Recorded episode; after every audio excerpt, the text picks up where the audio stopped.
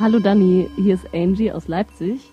Ich habe eine Idee für eine Challenge und die hat was mit Geistern zu tun. Ich selbst habe vor ein, zwei Jahren, war das glaube ich, mit Freunden gemeinsam Geister beschwört. Und ich hätte das ja niemals davor gedacht, aber es hat tatsächlich funktioniert. Und ich bin mir sicher, es gibt sehr viele plausible Erklärungen, warum das trotzdem funktioniert mit dem Geisterbeschwören und mit Spukhäusern und all diesen Dingen. Und vielleicht kannst du ja da dahinter kommen. Deshalb meine Challenge an dich. Beschwör doch mal einen Geist. Und ja, ich wünsche dir viel Spaß dabei. Ja, Angie hört unseren Podcast und hatte eine Idee für mich für eine neue Challenge. Sie schickt mich nämlich auf Geisterjagd. Ich bin Daniela und die Frage lautet, gibt es Geister? Gibt es Spuk? Nee, oder?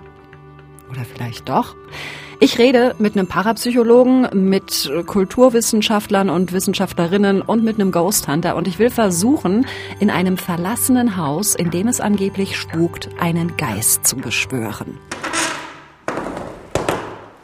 Ist jemand da? Hallo? Ist ein Geist da? Meine Challenge. Ein Podcast von MDR Wissen.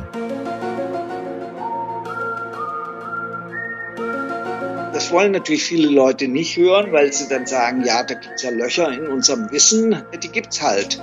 Ich meine, da kann ich auch nichts dran ändern. Wir wissen noch nicht alles auf der Welt. Die Rationalität schaltet sich in dem Moment voll komplett aus.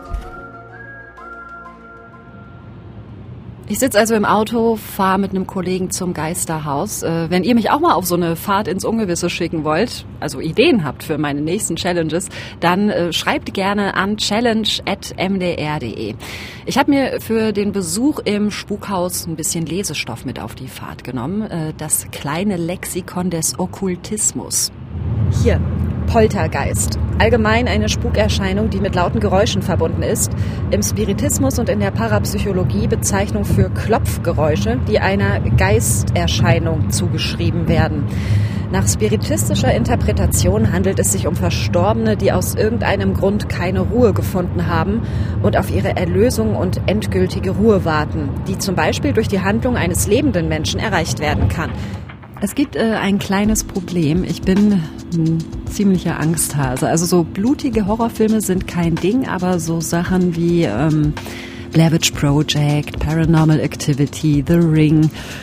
Oh, also ich verrate euch ein Geheimnis. Ich bin 32 Jahre alt, aber wenn ich im Dunkeln alleine zu Hause bin, dann kommen mir manchmal Bilder aus diesem Film in den Kopf und ich muss dann ganz schnell das Licht anmachen, weil ich so Angst habe und diese, ja, diese Bilder irgendwie aus meinen Gedanken kriegen muss. Und gleichzeitig sagt mein rationales Ich, oh Gott, Dani, beruhig dich doch. Was für ein Bullshit.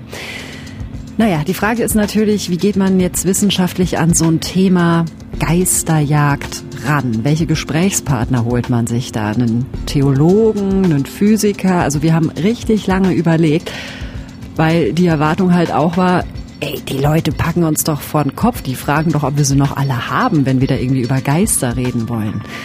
Wir haben äh, zum Beispiel das Max-Planck-Institut für Psychiatrie angefragt und da war die Antwort, ey, sorry Leute, aber für so ein Thema haben wir tatsächlich keine Expertinnen hier. Und gelandet sind wir schließlich bei Deutschlands wohl berühmtestem Parapsychologen, Walter von Lukadu. Parapsychologie, das ist ein Forschungszweig, der sich mit Phänomenen beschäftigt, die so außerhalb unserer gewöhnlichen Erkenntniswelt liegen. Also zum Beispiel Hellsehen, Geistererscheinungen, Kommunikation mit dem Jenseits, sowas. Und das Ganze ist teilweise auch sehr umstritten in der Welt der Wissenschaft. Walter von Lukadu äh, kommt selbst aus der, ich sage jetzt mal, klassischen Wissenschaft. Er ist promovierter Physiker und Psychologe und betreut seit 30 Jahren die parapsychologische Beratungsstelle in Freiburg. Da berät er Menschen, die Spukprobleme haben und versucht eben mit wissenschaftlichen Methoden rauszukriegen, was dahinter steckt. Ja, und ich habe nach wie vor immer noch die Hoffnung, der sagt mir doch jetzt hoffentlich bei unserem Skype-Gespräch, ganz ruhig, Frau Schmidt, Geister, Spuk, sowas gibt's gar nicht. Das lässt sich alles erklären. Das ist alles nur ihre Psyche, die ihnen da einen Streich spielt oder was auch immer. Also, Herr von Lukadu, gibt es Geister? Wenn Sie fragen, gibt es Geister, dann muss ich sagen ja und nein. Geister in dem Sinne, dass sie Konstrukte unserer Beschreibung darstellen, die gibt es ganz sicher, denn es gibt unendlich viele Menschen, die solche Erfahrungen machen. Aber was dahinter steckt, das ist natürlich eine offene Frage. Zunächst mal taucht die Frage auf, handelt es sich hierbei um eine lose Halluzination, also eine Wahrnehmungstäuschung, die ein, nur im Kopf passiert. Das meinen die meisten Psychologen. Aber es gibt eben äh, ganz viele Berichte, wo mehrere Personen unabhängig voneinander einen Geist gesehen haben. Und dann kann man schon mal fragen, ja, was war das? dann gibt es natürlich da so eine Laienantwort, die besteht darin, das war dann so eine äh, kollektive Halluzination. Ja, da muss man sich natürlich auch wieder fragen, was ist eine kollektive Halluzination? Und wenn man da so weiterfragt und weiterfragt, dann merkt man halt recht bald, dass wir in vielen Punkten nicht verstanden haben, was die Leute da sehen. Okay, Geister sehen kann also einfach ein Begriff sein für etwas, das wir jetzt noch nicht verstehen. Das kann was Physikalisches sein, dem wir vielleicht noch nicht auf den Grund gegangen sind, vielleicht aber auch was Übersinnliches. Und dieses Sehen, das passiert übrigens mehr Leuten, als ich bisher dachte. Es gibt eine repräsentative Untersuchung aus dem Jahr 2003 vom Institut für Grenzgebiete der Psychologie und Psychohygiene mit 1500 äh, Menschen. Und da haben rund drei Viertel der Befragten berichtet, dass sie in ihrem Leben schon mal ein Erlebnis hatten, das sich dem Übersinnlichen zuordnen lässt. Es können natürlich Kleinigkeiten sein, wie ich denke an jemanden und in dem Moment ruft er an oder steht vor meiner Tür. Es können aber eben auch solche Sachen sein, wie Walter von Lucadusi von seinen Patientinnen und Patienten zu hören kriegt. Ich habe jetzt ein konkretes Beispiel äh, im Kopf, wo eine Frau spät abends nach Hause kommt. Ihr Mann war vor vier Wochen gestorben und sie schaltet das Licht im Wohnzimmer ein und da sitzt er vor, vom Fernseher, wo er immer zu sitzen pflegte. Und da war sie natürlich total verwirrt, äh, weil sie gedacht hat, das, das kann doch nicht sein. Und sie hatte auch Angst und hat dann sogar die Polizei gerufen. Nun äh, kann man das recht gut erklären, weil in dem Fall, also in dem Fall, aber nicht in allen Fällen, ist es vermutlich so, dass sie es eben einfach gewöhnt ist, dass wenn sie zu, zur Tür reinkommt, dass sie ihren Mann da vorm Fernseher sitzen sieht. Und äh, deswegen hat dann für einen äh, Bruchteil einer Sekunde sozusagen in ihrem Bewusstsein. Äh, das Bewusstsein funktioniert nämlich so, dass es ja kein direktes Abbild der Umgebung ist, sondern dass es sowas wie eine mentale Repräsentation ist. Also für einen Bruchteil einer Sekunde wird da in dieser mentalen Repräsentation etwas Fehlendes sozusagen hinein korrigiert. So wie wir ja auch Schreibfehler nicht sehen können, wenn nur Anfang und Ende des, des Wortes richtig ist. Das ist ein bekanntes Phänomen. Und da kann man sagen, ja gut, das kann man noch jetzt gut erklären, das ist so eine Art Korrektur. Aber es gibt eben auch Fälle, und das muss man dann auch sagen, da soll man eben nicht einfach alles weglassen, was einem nicht in den Kram passt, dass Leute ähm, Folgendes erleben. Also Ehemann ist verstorben, die Frau trauert, denkt aber im Moment gar nicht an ihn. Dann geht die Tür auf, der Mann kommt rein, sie gibt ihm die Hand, er fühlt sich ganz normal an, wie, wie eine lebende Person. Sie unterhält sich äh, zehn Minuten und dann verschwindet er wieder. Ja, also solche Berichte gibt es. Das ist nicht so, dass man sagen kann, sowas kommt nicht vor. Es kommt sogar relativ häufig vor. Und das wird einfach in der Wissenschaft nicht untersucht. Die, die Wissenschaftler, die sagen, nee, die Leute, die äh, spinnen oder die sind verrückt oder haben Halluzinationen. Ja, ich bitte Sie, das kann man doch nicht einfach sagen. Das ist doch nur eine Behauptung. Hallo, sind Sie noch da? Ja, Sie brauchen nicht zu erschrecken, das ist nichts Schlimmes für mich ist es eigentlich was Alltägliches. Und ich muss auch dazu sagen, wenn man die äh, Berichte sich mal genau anschaut, dann äh, sind diese Sachen im Allgemeinen eher tröstlich. Also für die Betroffenen haben die sogar eine, eine ganz tröstliche Funktion. Okay, fuck. Also so viel zum Thema, ja, der sagt mir jetzt, dass das mit Geistern und Spuk alles Humbug ist und dann kann ich schön beruhigt auf Geisterjagd gehen.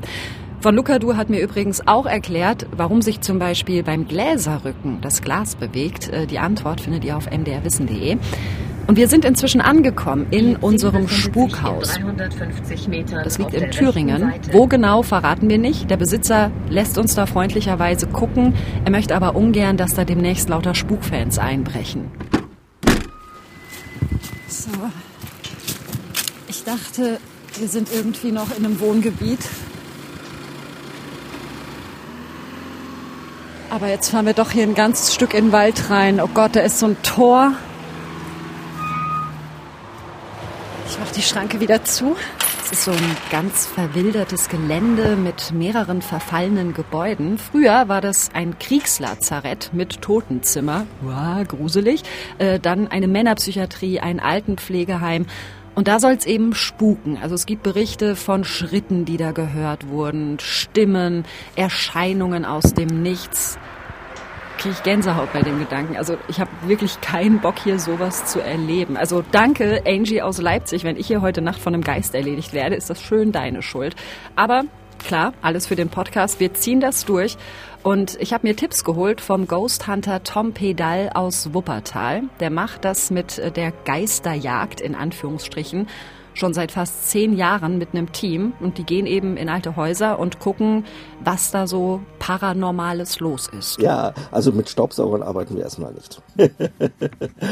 und ähm, also es gibt, ich muss dazu davor weg sagen, es gibt sehr viele Teams in Deutschland und es gibt auch viele Teams, äh, viele Teamphilosophien mit Zielrichtung, was man möchte und so weiter. Und uns liegt halt die, die ähm, rationale Aufklärung beziehungsweise dem wirklichen auf Grund gehen, äh, was da eigentlich los ist. Und deswegen arbeiten wir vorwiegend mit äh, Fotokameras, die äh, Fotoaufnahmen in unterschiedlichen Lichtwellenbereichen machen. Normalbild, Infrarot und Fullspektrum. Dann arbeiten wir mit äh, alten Diktiergeräten und ja, Elektro äh, hat so, so Messgeräte, um zu gucken, ob vielleicht irgendwo Elektrosmog ist. Das, das ist ganz interessant für in Wohnungen, weil manchmal kann dieser kann eine Häufung von Elektrosmog zum Beispiel auch äh, zu Wahrnehmungsstörungen führen. Was hast du also an Equipment dabei? Banane. Die heilige Banane. Die heilige Banane. Gegen, gegen böse Geister. Ja, mein Kollege und ich haben mehrere Kameras und mehrere Mikrofone dabei. Taschenlampen natürlich auch, denn es ist alles dunkel. Elektrosmog können wir ausschließen. In dem alten Gebäude gibt's keinen Strom. Ansonsten haben wir aber so alles an Equipment am Start. Und ich habe Tom Pedal gefragt, was kann denn da jetzt rauskommen? Also was sind denn so Ihre spannendsten Erfahrungen bis jetzt? Wir waren mal im Privathaushalt in Waldrop haben da für eine Privatfamilie untersucht, haben da Fragen gestellt und dann hört man an einer Stelle, äh, ich glaube, ich bin hier oder kennt mich irgendwie, ich weiß, ich weiß es nicht mehr genau. Auf jeden Fall waren es drei, vier Wörter, die man gehört hat und es war eine Frauenstimme. Wir gehen dann hin, wenn wir so eine Stelle haben und spielen den Klienten die dann vor, aber ohne denen zu sagen, was wir hören. Es kann auch eine Blindaufnahme sein, dass wir einfach mal etwas ihnen auch zusätzlich vorspielen, wo nichts zu hören ist. Und sie hat dann genau das gesagt, was äh, wir in dem Team gehört haben und hat darin auch die Stimme ihrer verstorbenen Mutter erkannt. Sie hat das gleiche bei ihrer Schwester wiederholt und die hat es bestätigt. Und danach gingen die Phänomene auch in der Wohnung zurück und sie konnten dann auch langsam an mit dem, mit dem Tod der Mutter abschließen. Es freut mich natürlich, dass die dann da äh, abschließen konnten und irgendwie ihren Frieden gefunden haben, aber die Vorstellung, dass wir hier jetzt gleich irgendwelche Stimmen hören, die gruselt mich trotzdem. Und mein Gehirn kriegt es einfach nicht hin, wie sowas sein kann, ja? Dass man da wirklich eine Stimme hört oder einem toten Menschen begegnet.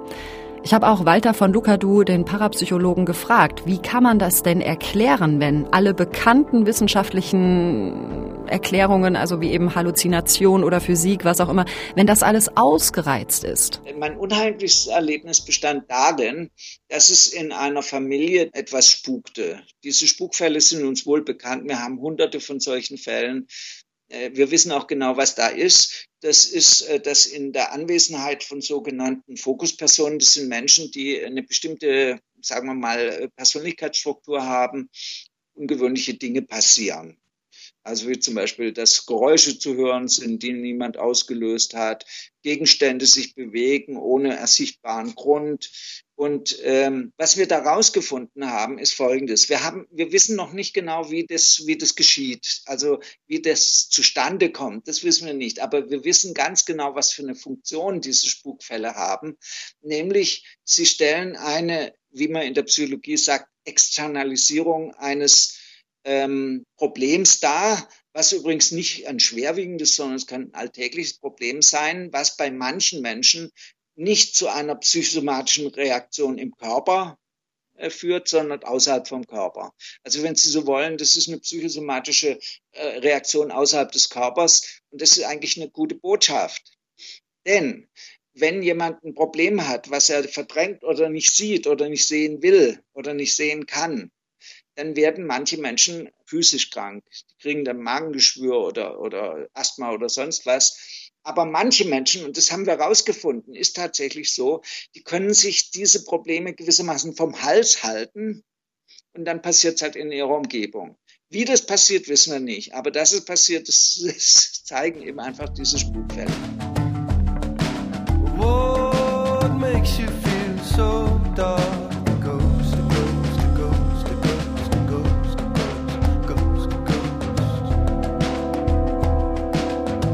Okay, also es gibt eine Leerstelle, wo wir mit dem, was wir heute wissen und wissenschaftlich so drauf haben, einfach nicht weiterkommen.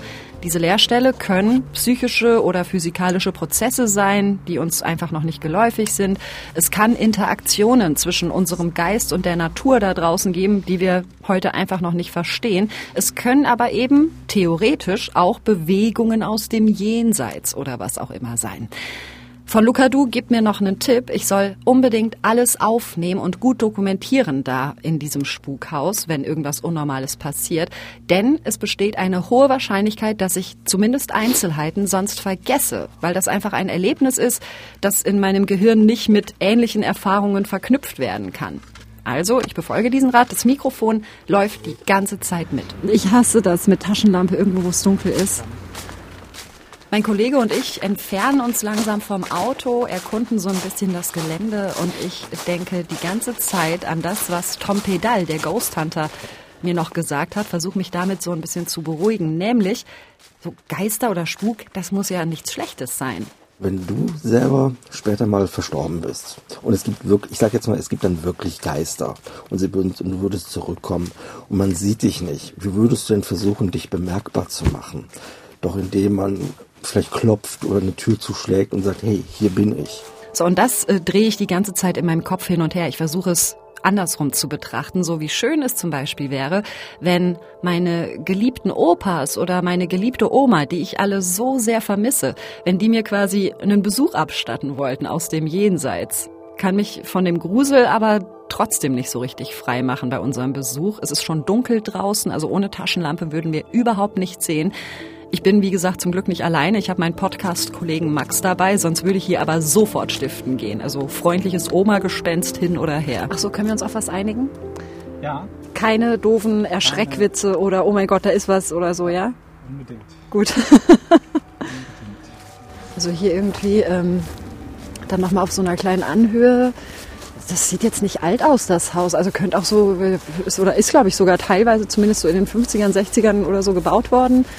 Betonhaus mit drei, vier Stockwerken, vielen Fenstern, so halb versteckt hinter Bäumen und Büschen, die Fenster teilweise kaputt. Also man kann auch so ein bisschen reingucken schon von weitem. Ich merke, wie wir da so im Dunkeln auf das Spukhaus zustapfen, dass ich so richtig Schiss habe, mich richtig umzugucken, weil ich so die Angst habe, okay, wenn ich den Kegel meiner Taschenlampe bewege, oh Gott, was ist, wenn da plötzlich irgendwas Komisches auftaucht? Wir würden wahrscheinlich beide einfach durchdrehen. Also ich merke recht schnell, Max und ich sind ziemlich schreckhaft unterwegs. Alter, unsere Schatten auf dem Auto. Das war gerade, nee, von dem Baum war es der Schatten. Jetzt bin ich aber wirklich zurückgezogen. Mann, ey. Unsere Sinne sind natürlich extrem geschärft. Wir sind mega aufmerksam. Und das ist aber auch fies, weil unser Gehirn uns wirklich dann auch Streiche spielt. Also ähm, Menschen sind ähm, wahnsinnig gute Mustererkenner. Das ist Alexa Waschkau, die macht mit ihrem Mann den Podcast Hoaxilla, in dem die beiden unter anderem paranormalen Phänomenen auf den Grund gehen. Das schlägt sich zum Beispiel in solchen Dingen äh, nieder, wie dass wir ein Marsgesicht äh, sehen, also wenn wir die Oberfläche des Mars äh, beobachten. Bleib mal kurz hier stehen. Äh, und wir sehen da irgendwie eine komische Felsformation und die sieht aus wie ein Gesicht oder eine Pyramide oder so und wir sagen, okay, das ist der Beweis dafür, dass es irgendwas Menschengeschaffenes gibt gibt äh, auf dem Mars. Und, Siehst du das da? Äh, oder in Wolken irgendwelche Schlösser sehen. Unten links neben dem Fenster, wenn du auf das Haus leuchtest, unten links neben dem Fenster ist, wirft irgendwas so einen Schatten, ne? Ja. Du könntest auch wieder so von weitem so denken.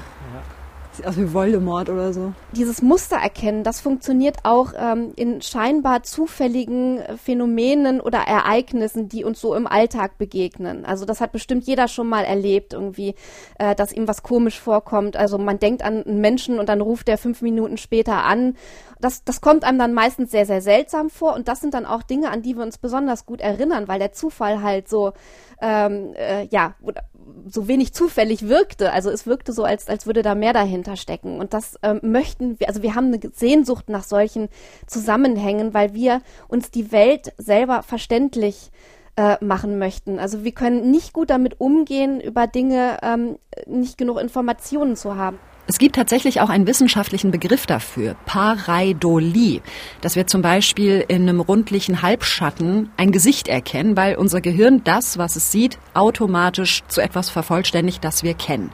Und so sieht man eben auch schnell Gestalten, wo eigentlich gar keine sind. Ich traue mich nicht da rein zu leuchten.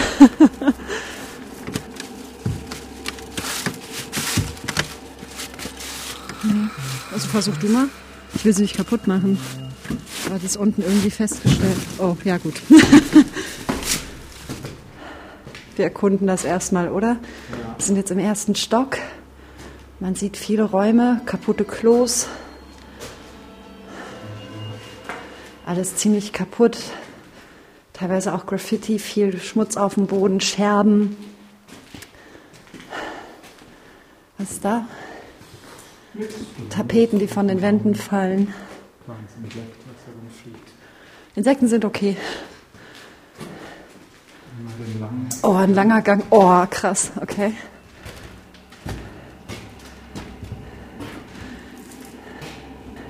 Wer das liest, ist irgendwas. Wir können ja hier auch mal so eine Tür aufmachen.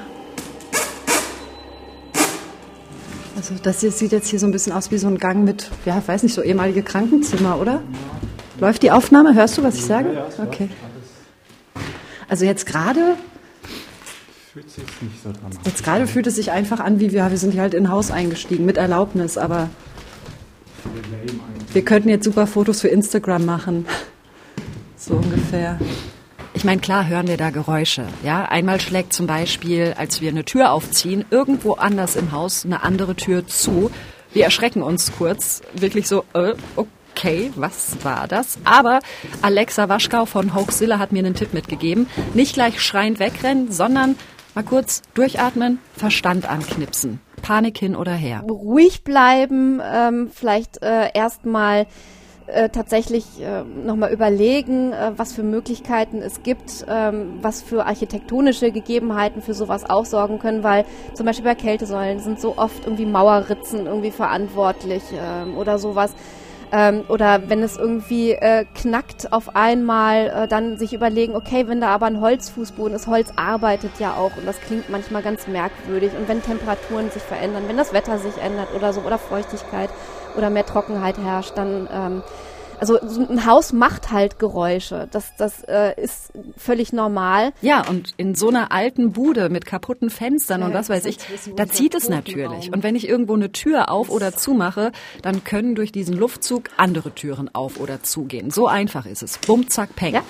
Trotzdem, in dem Moment war das so, also wir sind durchaus verunsichert. Ach so, Gott, man, man wird echt ein bisschen empfindlich, was irgendwelche Geräusche angeht. So, jetzt gehen wir in den Keller. Also oben, ja, ich nehme mal an, so ehemalige Krankenzimmer, alles verfallen. Max und ich haben uns irgendwann beruhigt. Wir laufen eine Stunde durchs Haus, es passiert nichts und irgendwann werden wir ein bisschen lässiger und auch neugierig. Also wenn wir hier wirklich einen Geist finden wollen, vielleicht müssen wir da ja auch den Kontakt suchen. Wir haben eine Kerze mitgebracht, einen Zettel, auf dem ja und Nein steht und zwei Bleistifte. Diese Bleistifte werden übereinander über Kreuz auf dem Zettel balanciert, sodass sie theoretisch von irgendeiner Kraft auf dem Antwortzettel bewegt werden können. Dann machen wir das Licht aus. So, und jetzt? Ich habe mir vorher Geistergesprächstipps geholt von Ghost Hunter Tom Pedal. Ob jemand anwesend ist, man äh ob man den Namen nennen kann, ob er weiß, wann er gestorben ist, ähm, ob er weiß, wie er gestorben ist, welche Nationalität er hat, je nachdem, auf welche Location man fährt, haben wir so ein, äh, so ein Fable, dass wir Musik einspielen aus einer Epoche, wo vermutet wird, dass noch jemand aus der Zeit da ist, weil es dann eigentlich einfacher ist, dass man vielleicht Vertrauen aufbauen kann. Sollen wir? Ich habe alles dabei. Die Stimmung ist so ein bisschen, also bei mir zumindest, so ein bisschen einerseits, ja, was soll schon passieren und andererseits, okay, aber wenn hier jetzt was passiert, dann sterbe ich wahrscheinlich echt an einem Herzanfall vor Schreck. Ja, man muss ähm, einfach sagen, vielleicht sollten wir wirklich kurz einfach. Wir machen kurz das Licht aus. Wir machen das Licht aus, okay. So. Keiner spielt jetzt an den Stiften rum, ja, Max? Ja, ja. Merkst du irgendwas?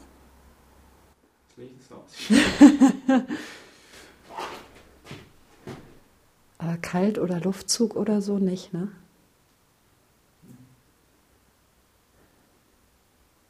Aber jetzt kriege ich auch ein bisschen Herzklopfen.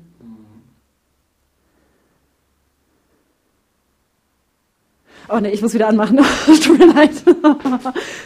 Wenn das so losgeht, dass man so denkt, so man sieht aus dem Augenwinkel irgendeinen Schatten, dann kriege ich halt zu viel.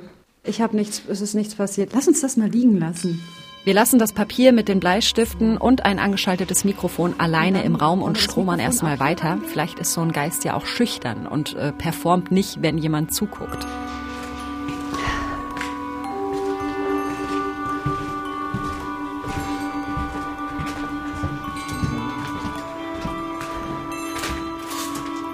Mikrofon noch da. Bleistifte ebenfalls unverändert. Wir machen dann nochmal den Versuch in einem anderen Raum. Kerze brennt. Okay. Nimmst du die Taschenlampen auch mit? Du bleibst aber in der Nähe, ne? Max lässt mich dann mit der Kerze und dem Zettel im Dunkeln alleine. Ja, und ich muss sagen, alleine im Dunkeln mit der Kerze nur, das ist nochmal ein anderer Schnack. Trotzdem habe ich zwischendurch auch so Momente, wo ich mich quasi von außen betrachte und denke so, Schmidten, was zur Hölle machst du hier? Du sitzt hier gerade wirklich in einem alten Haus und versuchst mit einem Geist zu reden für einen Wissenschaftspodcast und hast auch noch Angst. Hm, so ungewöhnlich ist das aber nicht unbedingt, sagt der Kulturwissenschaftler Diethard Sawicki. Je nach Kulturkreis und Religion umtreibt das Thema die Menschen nämlich schon richtig lange. Man kann zumindest allgemeine Voraussetzungen formulieren, die eine Gesellschaft oder eine Kultur benötigt, um Geisterglauben hervorbringen zu können. Man muss es dafür ja möglich halten, dass der Willen, die Erinnerung, Emotionen, Intellekt, Persönlichkeitsanteile oder die ganze Persönlichkeit eines Menschen nicht an den Körper gebunden ist, sondern auch ohne ihn existieren kann. Und man muss es für möglich halten, dass körperlose Intelligenzen in unserer materiellen Welt erscheinen und sich bemerkbar machen können, dass man mit ihnen kommunizieren kann vielleicht sogar. Das Christentum bietet dafür natürlich in seinem kulturellen Rahmen viele Anknüpfungspunkte, aber Geisterglauben lässt sich durch die Jahrhunderte bis ins Altertum nachweisen und andererseits ist aber auch die Vorstellung, dass die menschliche Existenz mit dem Tode vollständig endet, immer parallel auch nachzuweisen. In der Bibel ist beispielsweise die Rede von den Sadduzäern, die nicht an die Unsterblichkeit der Seele geglaubt hätten. Das ist im Neuen Testament. Im Buddhismus beispielsweise, der gar kein Konzept einer feststehenden Persönlichkeit in einer Seele kennt, ist logischerweise gar kein Platz für Geisterglauben. Ja, und ich als äh, eine Person, die eben in einem christlich geprägten Kulturkreis aufgewachsen ist, in dem wir eben an das Jenseits äh, glauben, stehe da also in einer langen Tradition. Prima. Ist jemand da? Hallo? Ist ein Geist da? Ja, es passiert nichts. Ich bin trotzdem ganz schön froh, als mein Kollege Max wieder reinkommt und ich nicht mehr alleine bin. Also ich muss sagen, als du das gerade mal gefragt hast, Ja. hatte ich auf dem Kopfhörer, glaube ich, so zweimal hintereinander ein Geräusch, das ich nicht identifizieren konnte, ehrlich gesagt. Also es klang jetzt nicht wie eine Stimme oder so, das war so ein höheres Geräusch, was jetzt Okay. Also ich habe hier im Raum nichts Außergewöhnliches gehört. So irgendwie so, ich meine, du warst ja auch so ein bisschen da am, äh, ne? hat sich ein bisschen irgendwie bewegt, aber so der Boden im Raum hat einmal so ein Geräusch gemacht, aber das ist so was, wo ich dann denke, ja gut, es ist ein altes Haus. Ich habe aber, obwohl doch, ich habe einmal so ein, so ein hohes, was heißt hoch, es war wie so ein technisches Piepen, da dachte ich, das war deine Kamera. Oder das also ich auch gehört und das war hat die zwischendurch mal gepiept? Nee. Nee? Ah, Geister piepen doch nicht. Nach zwei Stunden machen wir uns auf den Heimweg. Also ich habe wirklich, also ich, ich habe gemerkt, dass, also ich habe gemerkt, dass meine Wahrnehmung in diesem Haus jetzt geschärft war. Und zwischendurch, wenn es mal so ganz still war, ich auch so viel mehr so gehorcht habe und auf alles geachtet und in meinem Kopf halt ganz viel so, was ist, wenn du dich jetzt umdrehst oder in diesen Gang reinleuchtest und da ist plötzlich irgendwas komisch. So diese leise Angst, ja, was ich aber nicht hatte, war, dass mir zwischendurch mal irgendwie kalt geworden ist oder gefröstelt oder dass ich das Gefühl hatte, es ist noch jemand da außer dir oder so. Die Ausbeute Stand jetzt ist ein leises Piepen, müssen wir dann irgendwie noch mal hinterher auswerten am nächsten Tag.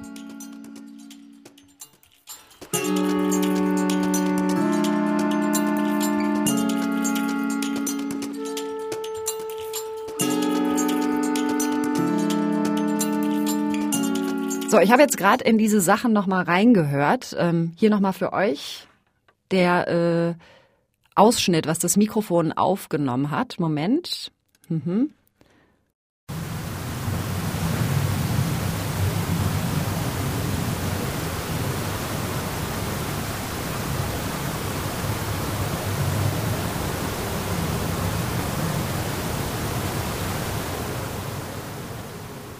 Ja, und da hört man nichts, ne? Und auch dieses Piepen, so im Nachhinein, hey, das hätte alles sein können. Das hätte auch eine Maus in dem Gebäude sein können oder ein Vogel oder doch irgendein technisches Gerät, was auch immer. Also, wir haben da jetzt nichts gefunden. Das ist natürlich kein Beweis, dass dort kein Geist unterwegs ist oder was auch immer, ja. Also vielleicht ist eine Tonaufnahme einfach nicht der richtige Weg, vielleicht wollte er auch nicht. Aber wir haben nichts gefunden. Wir haben auch Fotos gemacht, auf denen ist auch nichts Ungewöhnliches zu sehen. Trotzdem bleibt ja die Frage, was ist denn jetzt mit Spuk? Gibt es sowas? Das habe ich auch all meine Gesprächspartner und Gesprächspartnerinnen ganz direkt gefragt. Gespenster, Geister, ja oder nein? Und niemand hat gesagt nein, sondern höchstens, also ich glaube mit dem, was ich weiß, nicht daran oder eben doch. Also, wir wissen es einfach nicht. Es ist, wie gesagt, eine Leerstelle. Alexa Waschgau von Hoaxilla sagt, Meine Grundannahme ist, dass ein äh, Beleg nicht existiert für das Jenseits, für die Möglichkeit, mit Verstorbenen zu kommunizieren und für Geistererscheinungen. Ähm, das ist einfach äh, so, so eine, eine ganz äh, wissenschaftlich banale Grundannahme, die ich habe. Also ich sehe den Beleg als nicht erbracht an. Ähm, bin aber natürlich ähm, der Meinung, dass ich diese, diese Ansicht oder diese Grundannahme revidieren müsste, wenn handfeste Bela äh, Beweise vorlägen oder Belege äh, sich finden lassen würden. Das heißt also, wenn jetzt jemand auf wissenschaftliche, experimentelle Art und Weise nachweisen würde, dass Geistererscheinungen existieren, dann müsste ich als wissenschaftlich kritischer Mensch natürlich sagen, okay, der Beweis ist erbracht und äh, ich habe äh, lange Jahre ja, oder ich war lange Jahre skeptisch, aber jetzt muss ich anerkennen, dass es sowas gibt. Ja, und genau das fehlt halt. Die Bereitschaft, sich überhaupt damit zu beschäftigen, sagt Walter von Lukadu. Zuzulassen und anzuerkennen, wir wissen nicht alles. Das wollen natürlich viele Leute nicht hören, weil sie dann sagen, ja, da gibt's ja Löcher in unserem Wissensgebäude. Ja, die gibt's halt. Ich meine, da kann ich auch nichts dran ändern. Wir wissen noch nicht alles auf der Welt und sonst könnte man auch alle Forschungsinstitute schließen. Was mich stört, ist nicht, dass wir was nicht wissen, oder was mich äh, stört, ist nicht, dass die Leute sowas erleben und, und Fragen haben. Was mich stört, ist, dass die wissenschaftlich, die, die, die Mainstream-Wissenschaft sich vor solchen Fragen drückt, indem sie es einfach nicht untersucht. Und dann gibt es natürlich Skeptiker oder selbsternannte Skeptiker, die sagen, ja, das ist alles Blödsinn oder das sind Leute, die sich wichtig machen wollen.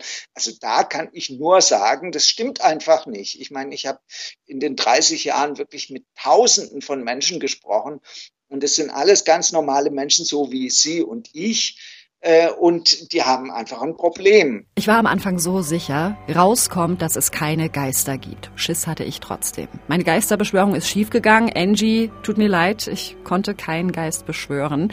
Rausgekommen ist jedenfalls, Es kann sein, dass es Geister gibt. Wir können nicht alles erklären. Es gibt irgendwie Bereiche, Gegebenheiten, da passieren Dinge, auf die haben wir noch keine Antworten. Und diese Lehre, die füllen manche eben mit Glauben, zum Beispiel an Geister. Damit könnten Sie recht haben, man kann das Gegenteil nicht beweisen, Sie können aber auch Unrecht haben. Und auch das lässt sich nicht wissenschaftlich beweisen, wir wissen es einfach nicht. Ich habe mir das tatsächlich nie wirklich bewusst gemacht, diese Beweislage. Es gibt keine Beweise für Geister und es gibt keine Beweise dagegen. Also ich für meinen Teil glaube weiterhin nicht daran. Der Grusel, der bleibt aber trotzdem. Und nochmal so ein Besuch in einem Spukhaus müsste jetzt nicht unbedingt sein. Ich habe äh, vorab mit einer Freundin über das Thema gesprochen und die äh, hat mir ein abgewandeltes Filmzitat mitgegeben, nämlich, ich glaube nicht an Geister, aber ich fürchte sie. Und das trifft's irgendwie voll. Man weiß ja nie.